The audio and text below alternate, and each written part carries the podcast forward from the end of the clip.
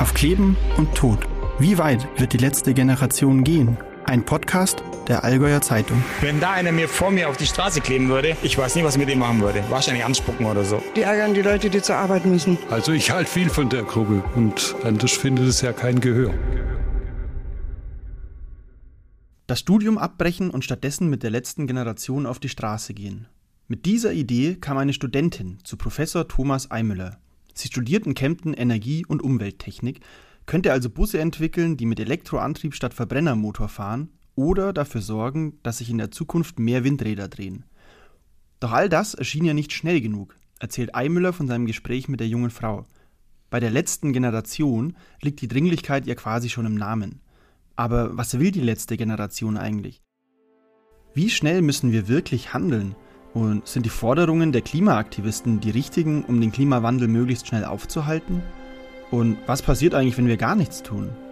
Darum soll es heute in Folge 2 gehen. Die Struktur der letzten Generation, die kennen wir ja mittlerweile. Falls ihr noch nicht reingehört habt, Folge 1, der Bienenschwarm, steht bereits online. Also unbedingt reinhören. Doch neben dem Aufbau der Organisation und den Abläufen, etwa bei Straßenblockaden oder bei Gerichtsprozessen, interessiert uns natürlich auch, ob sie ihre Ziele sinnvoll gewählt hat. Schließlich ist der Klimawandel mit all seinen Folgen ja nicht erst seit der letzten Generation Thema. Schon Fridays for Future oder Extinction Rebellion gingen für mehr Umweltschutz auf die Straße. Professor Eimüller von der Hochschule Kempten beschäftigt sich seit vielen Jahren mit technischer Physik, Elektrotechnik und der Energiewende. Der Klimawandel ist dabei schon immer für ihn Thema. Seit dem Gespräch mit der Studentin hat er es sich aber zur Aufgabe gemacht, noch gezielter darüber aufzuklären. Er ist einer von vielen Forscherinnen und Forschern, die sich deutschlandweit mit der letzten Generation befassen. Ob Aktivismus wirklich etwas verändern kann? Diese letzte Generation suggeriert offensichtlich bei Jugendlichen, dass wir ganz wenig Zeit nur noch hätten, das nur noch wenige Jahre, so dass es nicht mal mehr lohnt zu studieren oder in die Politik zu gehen und sich so einzusetzen. Und das halte ich für eine gefährliche Entwicklung. Trotzdem ist sich auch Professor Eimüller bewusst, viel Zeit bleibt uns für den Wandel nicht mehr. Dass wir Menschen dafür sorgen, dass die Welt immer wärmer wird, ist nichts Neues. Bei unzähligen Klimakonferenzen trafen Politikerinnen und Politiker bereits unzählige Abkommen. Die Grundlage dafür stammt aus dem Jahr 1992. Viele der Klimaaktivistinnen und Aktivisten, die sich jetzt auf die Straße kleben, waren damals vermutlich noch nicht einmal geboren. Beim Weltklimagipfel für Umwelt und Entwicklung einigten sich hunderte Staaten und auch Wirtschaftsorganisationen darauf, die menschengemachten Treibhausgase so eingrenzen zu wollen, dass eine gefährliche Störung des Klimasystems verhindert wird. So steht es in der sogenannten Klimarahmenkonvention. Später entstand daraus das Zwei-Grad-Ziel. Der weltweite Temperaturanstieg soll demnach am besten auf 1,5 Grad Celsius, auf jeden Fall aber deutlich unter 2 Grad Celsius im Vergleich zum vorindustriellen Zeitalter beschränkt werden. Darüber sprachen die beteiligten Staaten auch bei den Weltklimakonferenzen 2015 in Paris und 2016 in Marrakesch und einigten sich auf eine konkrete Gestaltung, die zum Ziel führen soll. Aber der Klimawandel, der hat in dieser Zeit ja nicht einfach Pause gemacht. Viele Dinge äh, können wir nicht mehr aufhalten, dass die Meere ansteigen werden, aber wir können äh, bestimmen, wie stark sie ansteigen werden. Schon im vergangenen Jahrhundert ist die Durchschnittstemperatur um etwa 1,1 Grad angestiegen. Das gab die Weltorganisation für Meteorologie bekannt. Trotzdem sind viele Klimaforscher überzeugt. Wir können das 1,5 Grad Ziel aus dem Pariser Klimaabkommen noch schaffen. Das sagt etwa auch Mujib Latif vom Helmholtz-Zentrum für Ozeanforschung in Kiel. Zuvor hatte UN-Generalsekretär Antonio Guterres den Klimawandel als außer Kontrolle bezeichnet. Auch Mitglieder der letzten Generation zeigen sich angesichts von Hitzewellen und Waldbränden alarmiert. Die Aktivistinnen und Aktivisten sehen die Bundesregierung und letztlich die Weltpolitik in der Pflicht. Sie sprechen vom Versagen. Die nächsten zwei bis drei Jahre entscheiden, der letzten Generation zufolge, ob etwa das Zwei-Grad-Ziel eingehalten werden kann. Klappt das nicht, dann soll unsere Welt ganz schön endzeitlich aussehen. Das klingt natürlich beängstigend. Haben wir denn wirklich nur noch so wenig Zeit? Ich will das nicht schön reden, dass, dass wir müssen was tun, Aber so die, die, der Druck, der da so quasi aufgebaut wird, um Leute zu gewinnen, der ist meines Erachtens wissenschaftlich nicht vertretbar. An den Horrorszenarien, die zur Wirklichkeit werden könnten, ändert das aber nichts. Die letzte Generation nennt sie Kipppunkte, also Points of No Return. Wenn sie einmal erreicht sind, lässt sich daran wohl nicht mehr viel ändern. Diese Kipppunkte sind auch der Grund für den Namen der Organisation. Die letzte Generation will damit nicht ausdrücken, dass sie die letzte Generation überhaupt ist, sondern dass sie die letzte Generation ist, die das Auslösen der Kipppunkte verhindern kann. Wenn man jetzt den Klimaschutz nicht einleitet, dann kommen wir in Szenarien, die wir dann wirklich nicht mehr beherrschen wollen. Dann kommen Kipppunkte und diese Kipppunkte haben auch die Eigenschaft, gerne andere weitere Systeme mitzureißen. Diese Kipppunkte sind gekoppelt, also beispielsweise vom Abschmelzen von Grönland. Das ist ja jede Menge Süßwasser, die da jetzt eingetragen wird im Nordpolarmeer. Das bewirkt zum Beispiel, dass der Golfstrom, der in dieser Region absinkt, und das, was eigentlich der Motor des Golfstroms ist, das ist Absinken von Salzwasser in die Tiefe, dass das nicht mehr so erfolgen kann, weil das Ganze verdünnt wird. Das Salzwasser wird durch das viele Süßwasser verdünnt. Und das beobachtet man jetzt schon, dass dieser Golfstrom dadurch langsamer wird. Und das ist so ein zweiter äh, Kipppunkt, dieses System Golf, wo wir eigentlich als, als Europäer angewiesen sind auf, auf, die Warmwasserheizung letztlich, die uns die, die Wärme da von der Golfregion zu uns bringt, die uns ermöglicht, in, in England zum Beispiel Palmen zu haben, während auf dem gleichen Breitengrad in Kanada vier Meter Schnee liegt. Dort, wo eben jetzt noch Palmen sind, könnte es dann, laut Professor Eimüller, ganz schön kalt werden. Denn Klimawandel und Erderwärmung bedeuten nicht, dass es überall heißer wird. Es geht mehr darum, dass unser System aus der Balance gerät. Bei zum Beispiel Gerichtsverhandlungen tragen Klimaaktivistinnen und Aktivisten der letzten Generation immer wieder aus solchen Studien von Klimaforschenden vor. Oft wollen sie diese auch als Beweise dafür einbringen, dass ihre Straßenblockaden zielführend und nicht verwerflich sind. In Kempten zumindest war es aber so, dass die Richterinnen und Richter meist der Meinung waren, ja, der Klimawandel ist eine Bedrohung und darauf aufmerksam zu machen ist ehrenwert. Sich an die Straße zu kleben oder kleben zu wollen, sei aber der falsche Weg, um die Forderungen, die die letzte Generation hat, zu erreichen. Laura, du sprichst da jetzt die Forderungen an. Zum einen geht es der letzten Generation ja um ein Tempolimit auf Autobahnen. Maximal 100 Kilometer pro Stunde sollen möglich sein. Zum Effekt, den ein solches Tempolimit haben könnte, gibt es auch schon zahlreiche Studien. Laut des Umweltbundesamtes können so mehr als 6 Millionen Tonnen CO2 eingespart werden. Professor Eimüller erklärt, dass es sogar bis zu 10 Millionen Tonnen sein könnten. Das liegt daran, dass bei so einer Geschwindigkeitsbeschränkung oft eine kürzere Route, also etwa über eine Landstraße, in Frage kommen könnte. Das würde zusätzlich dafür sorgen, dass weniger Sprit verbraucht wird und damit weniger Treibhausgase in die Luft kommen. Viele Klimaforschende in Deutschland sehen besonders in der sich verändernden Autoindustrie ein großes Potenzial. Ein Grund ist laut Professor Eimüller auch die Bauweise von Autos. Die seien bislang mehr auf Status und Geschwindigkeit ausgelegt als auf spritsparendes Fahren. Ich denke, da kann man eigentlich nicht drum rum, wenn man so ein Potenzial hat. Gerade der Verkehrssektor ist ja der, der am wenigsten bisher tut, wo die Sektorziele nicht eingehalten werden. Und da könnte man mit einem Beschluss, der fast nichts kostet, äh, da so eine Wirkung erzielen. Und dabei ist noch gar nicht eingerechnet, dass zum Beispiel das auch eine Langzeitwirkung auf die Autoindustrie hätte. Die Fahrzeuge, die bisher so gebaut werden, sind schwere Fahrzeuge. SUVs, richtige halbe Panzer kann man sagen. Und wenn ich jetzt ein Tempolimit 100 habe, dann ist der Anreiz für die Käufer, ein richtig schnelles Hoch-PS-Auto zu kaufen, auch nicht mehr so hoch. Das heißt, das wird auf, auf längere Sicht dann auch einen Wandel bedeuten in, in der Effektivität von Fahrzeugen, weil leichte Fahrzeuge natürlich viel weniger verbrauchen. Auch dafür gibt es Beispiele. Es ist ja nicht so, dass es die Technologie nicht schon gäbe.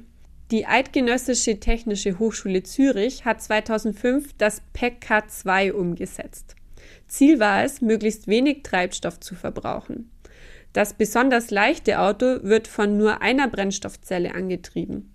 Zum Vergleich, ein herkömmliches Elektroauto, wie es schon vielfach auf der Straße unterwegs ist, wiegt etwa 1900 Kilogramm.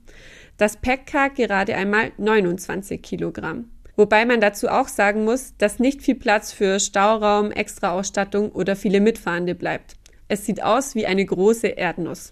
Dass weniger Verbrenner auf die Straße kommen und mehr Autos mit alternativen Antrieben, das ist ja schon in absehbarer Nähe. Die EU hat beschlossen, die Produktion von Autos mit Verbrennermotor ab 2035 einzuschränken. Ja, wir sollten schauen, dass wir bis zur Mitte des Jahrhunderts unseren Kohlendioxidausstoß möglichst auf Null bringen. Wir werden das nicht ganz schaffen auf Null, aber dafür gibt es Möglichkeiten, künstliche Senken einzuführen. Das heißt, wir können auch versuchen, äh, Kohlendioxid aus der Atmosphäre zu entnehmen und irgendwo am Boden zu speichern. Aber wichtig sind die Maßnahmen, äh, unsere Emissionen zu senken. Und da gehört halt eine Umstellung auf äh, Elektrotechnologien dazu, nicht nur die Elektromobilität, sondern eigentlich unsere, unsere gesamte Technologie wie wir Energie erzeugen, dass wir dann noch viel mit, mit Kohle, Öl und Gas machen. Etwa die Hälfte unserer Energieerzeugung läuft noch so. Das muss einfach radikal umgestellt werden. Da müssen wir hinkommen. Wir brauchen erneuerbare Energien, die eben ohne äh, Emissionen von Treibhausgasen auskommen. Wir brauchen effektivere Technologien und da hilft uns eben die Elektrifizierung ganz, ganz enorm. Eine der gewagtesten Maßnahmen, die die Bundespolitik wohl in letzter Zeit umgesetzt hat, ist das 9-Euro-Ticket. Das sorgte im vergangenen Sommer für drei Monate zuerst für viel Hoffnung, schließlich wurde Bahnfahren so um einiges günstiger, aber auch für einiges an Frust angesichts mit Menschen überfluteter Bahnsteige und überlasteten Zügen. Genau dieses Spezialticket soll nun aber wieder eingeführt werden, wenn es nach der letzten Generation geht. Diese Forderung der Gruppierung ist aber wesentlich weniger mit Zahlen und Studien unterfüttert. Auf ihrer Homepage schreibt die letzte Generation dazu, Bezahlbare Bahnen in Zeiten steigender Lebenshaltungskosten sind nur gerecht. Außerdem würde ein 9-Euro-Ticket auch einiges an CO2 einsparen. Wie positiv sich das 9-Euro-Ticket auf das Klima ausgewirkt hat, ist wissenschaftlich noch kaum belegt. Das hat mir auch Professor Eimüller bei unserem Treffen erzählt. Es gibt eine Studie vom Institut für deutsche Wirtschaftsforschung, die haben da untersucht, und haben herausgefunden, dass das A von vielen Leuten gekauft wurde, die sehr einkommensschwach sind, also unter 1000 Euro Monatseinkommen. Das ist ein positiver Effekt von der gesellschaftlichen Sicht, wenn man sagt, die, die haben jetzt auch Teilhabe an, an Verkehr, am öffentlichen Verkehr. Aber die Hauptziele eigentlich der Bundesregierung, dass man vom Autoverkehr wegkommt auf den öffentlichen Personennahverkehr, das konnte eigentlich nicht äh, festgestellt werden. Also der Privatautoverkehr ging kaum zurück in dieser Zeit was die Leute gemacht haben, die haben das halt in der Urlaubszeit genutzt, um da auch mal größere Fahrten zu machen. Also die haben festgestellt, dass die Fahrten deutlich länger wurden als, als vorher, dass einfach Leute da, die sonst wenig Geld hatten, dass die das zum Verreisen genutzt haben. Und dass die Konkurrenz vom ÖPNV nicht das Auto war, also nicht das Auto wurde eingespart, sondern Fahrradfahren und, und Fußgängertouren.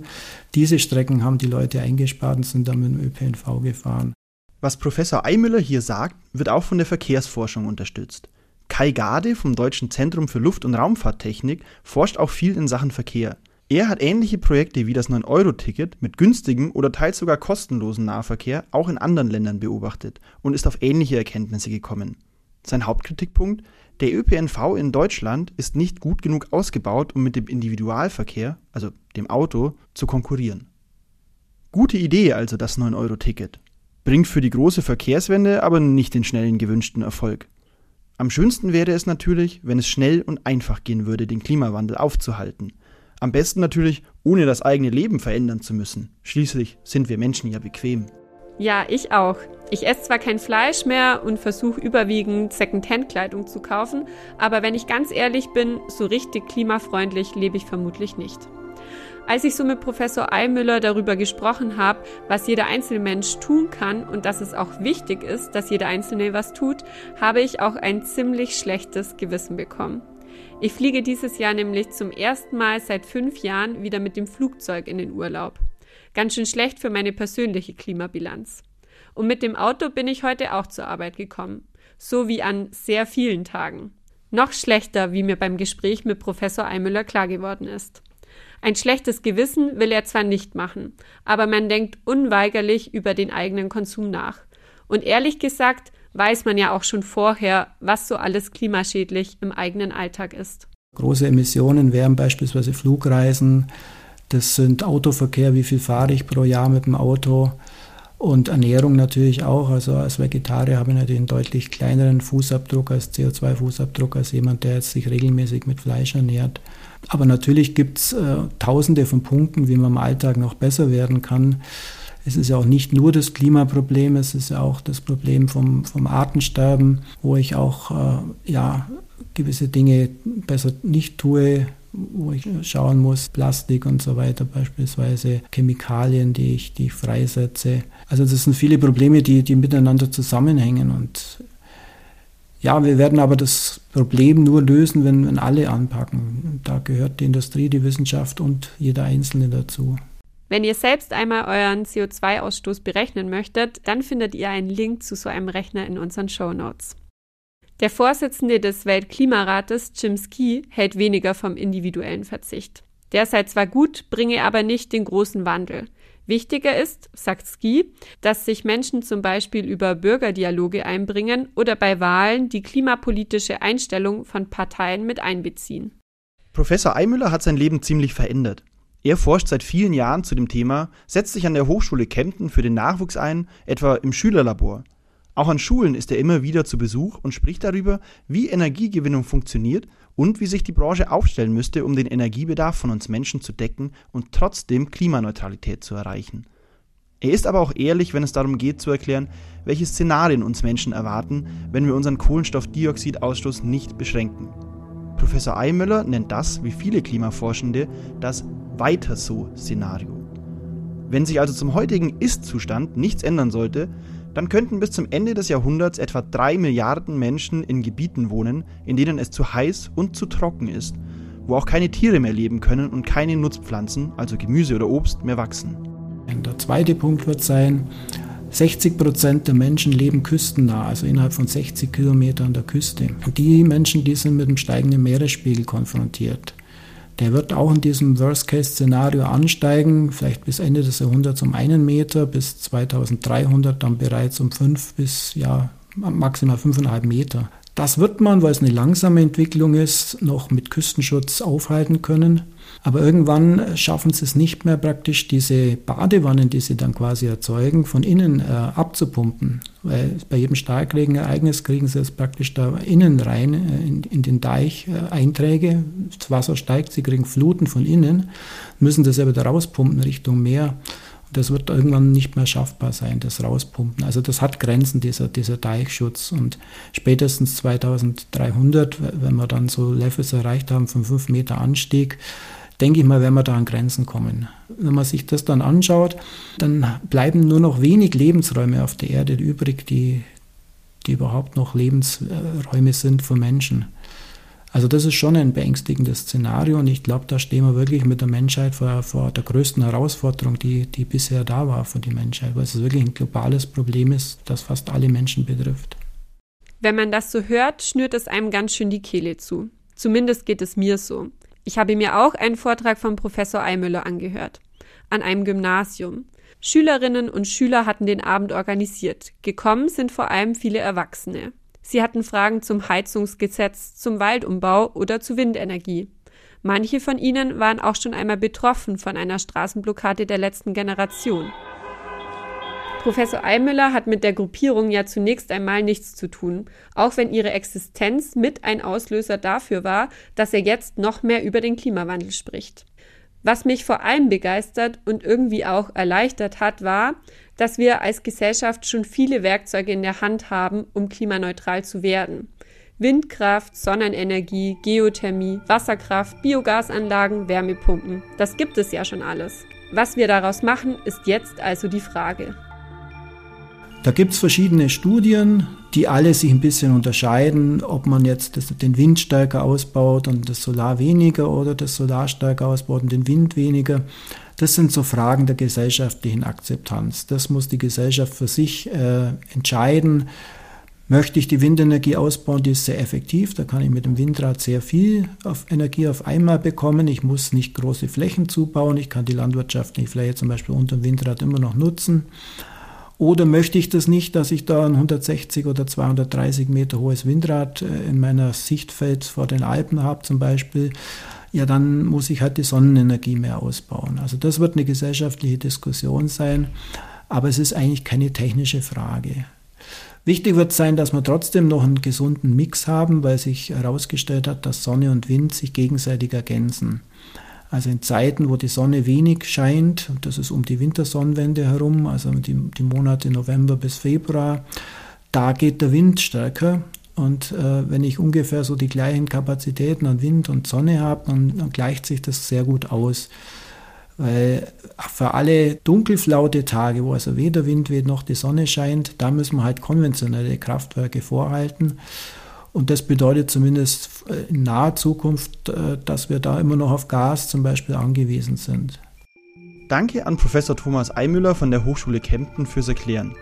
Die Forderungen der letzten Generation haben also aus klimawissenschaftlicher Sicht zumindest teilweise ihre Berechtigung. Jeder einzelne von uns und vor allem die übergeordnete Politik könnte aber noch effektivere Maßnahmen ergreifen. Was mich jetzt abschließend noch interessiert, was wurde aus der Studentin eigentlich? Hat sie sich jetzt der letzten Generation angeschlossen oder doch weiter studiert? Die ist schon noch dabei, ja, die konnte ich schon überzeugen. Da habe ich damals eben Alternativen aufgezeigt, was, was sie alles machen kann und auch ihr gesagt, dass Studieren eines der besten Dinge ist, wie man gegen den Klimawandel kämpfen kann, weil wenn sie als Expertin hat auch noch einen Studiengang wie Energie- und Umwelttechnik, wo sie wirklich da was, was anpacken kann in diese Richtung. Da kann man über, über das Studium viel mehr erreichen als über sich hinleben irgendwo. Jetzt wissen wir also, was die letzte Generation eigentlich will. Bei ihren Aktionen geht das allerdings oft unter und die Aktivistinnen und Aktivisten geraten dabei immer wieder in Konflikt mit dem Gesetz. Inzwischen gab es eine bundesweite Razzia gegen Mitglieder der Gruppe. Wohnungen wurden durchsucht und sogar Telefone abgehört. Immer wieder kommen Mitglieder der Organisation in Präventivhaft. Warum die letzte Generation ins Fadenkreuz der Justiz geraten ist und ob der Staat mit seinen Reaktionen übers Ziel hinausgeschossen ist, das erfahrt ihr in Folge 3. Das war Auf Kleben und Tod. Wie weit wird die letzte Generation gehen? Ein Podcast der Allgäuer Zeitung. Hosts, das sind ich, Michael Mayer und Laura Wiedemann. Skript und Recherche Simone Hertle, Marina Kraut, Laura Wiedemann und Michael Mayer. Produktion, Intro und Outro Tobias Kloß. Grafik Konstantin Gigerich und Jasmin Einsiedler. Besonderer Dank geht an Sascha Borowski, Helmut Kustermann, Emil Jajes, Vitalis Held und Holger Mock.